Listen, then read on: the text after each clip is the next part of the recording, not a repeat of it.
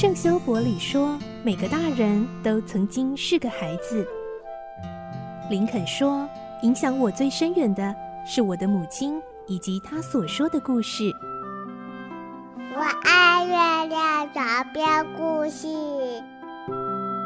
晚安，月亮床边故事。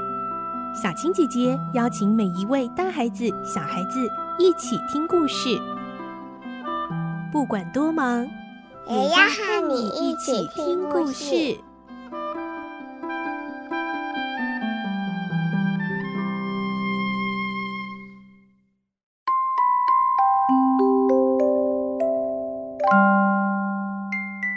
晚安，欢迎你和我们一起听故事。我是小青姐姐，我们继续来听《环游世界八十天》的故事。今天是第二十五集。我们的故事内容取材自东方出版社《世界少年文学必读经典六十》《环游世界八十天》同名书籍。今天我们会听到霍格决定搭乘快艇前往日本，途中遇到了暴风雨，决定先停靠上海。来听今天的故事。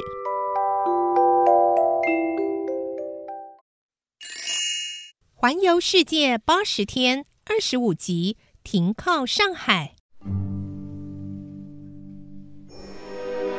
船长抬头看着天空很久，然后用沉重的语气告诉霍格：“呃，我想，呃，应该还是要让你知道的，呃，还是要让您知道才好。”霍格问：“哎，有什么状况啊？请尽管说吧。”台风就要来袭了。啊？呃，是从北边还是从南边来啊？从南边。哦，那应该没什么关系吧？反正是顺风啊。船长看霍格这么冷静又乐观，忍不住笑了出来。呃，是啊，反正是顺风，说不定还能加速我们的航行呢。接着，船长就指挥水手们进行各种防台措施。早上八点左右，可怕的暴风雨激烈的落在甲板上，水手们已经把大多数的帆降了下来，只剩下坚韧的小三角帆。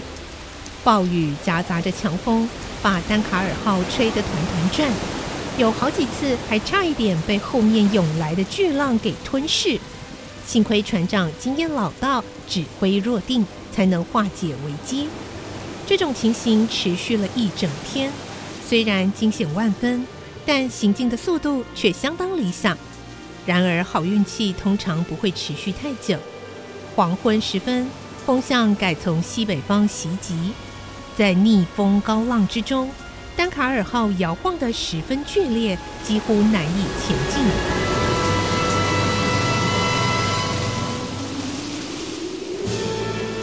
天黑之后，台风的威力越来越强。连班比斯船长也惶惶不安。他和水手们商量以后，对霍格说：“先生，我们认为，呃，丹卡尔号最好就近找一个港口避避台风，比较妥当。”我也这么认为。是吗？那太好了。呃，不过我只知道一个港口，也是最适当的停靠地方。是哪里呢？上海。船长明白霍格的意思了，点点头。高声喊着：“嗯，继续前进！”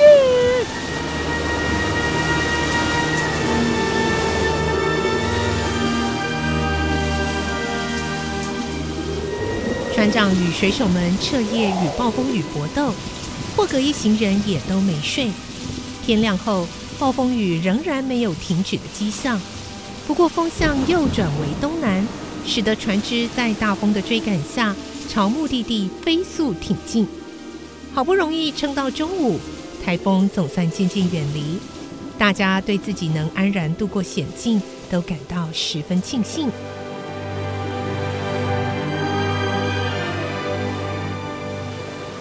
天渐渐的黑了，此刻风向转由正南方吹来。船长看到，立刻吩咐水手将所有的帆都升上桅杆。让丹卡尔号全速在海上奔驰。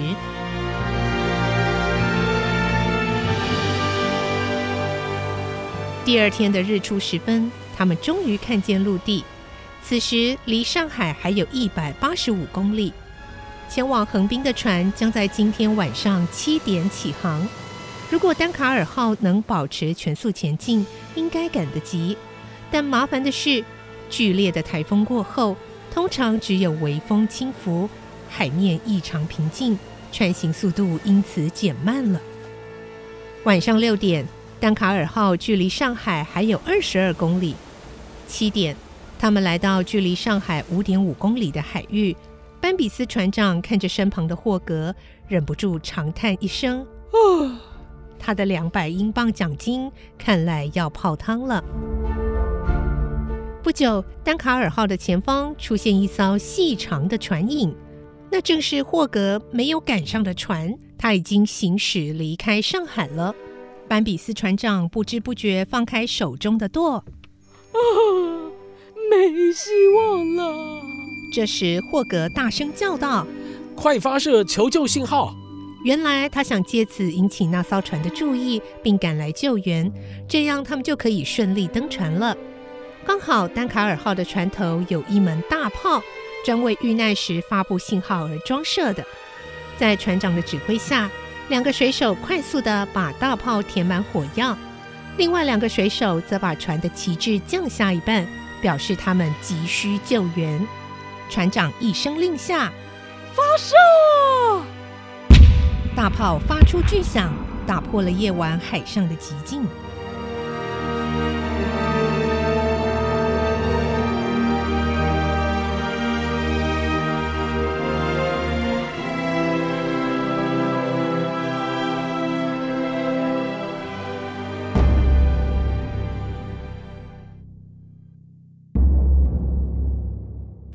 我们再来看看巴斯帕德的情形吧。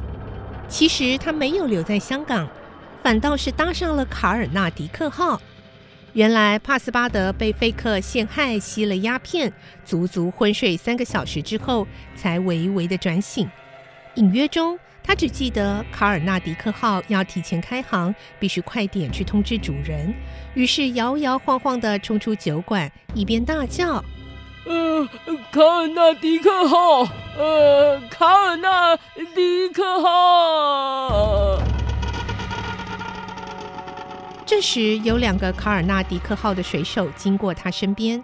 由于他们曾遇过许多乘客在船即将出发前喝得烂醉跑来，以为帕斯巴德也是有同样的情形，于是合力把他扶上船，安置在船舱内的卧铺上。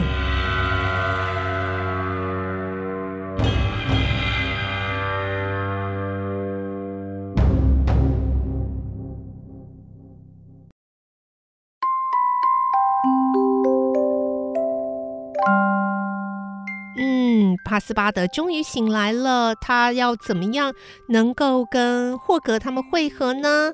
今天的故事就先听到这里，我们明天再继续来听环游世界八十天的故事喽。我是小青姐姐，祝你有个好梦，晚安，拜拜。小朋友要睡觉了，晚安。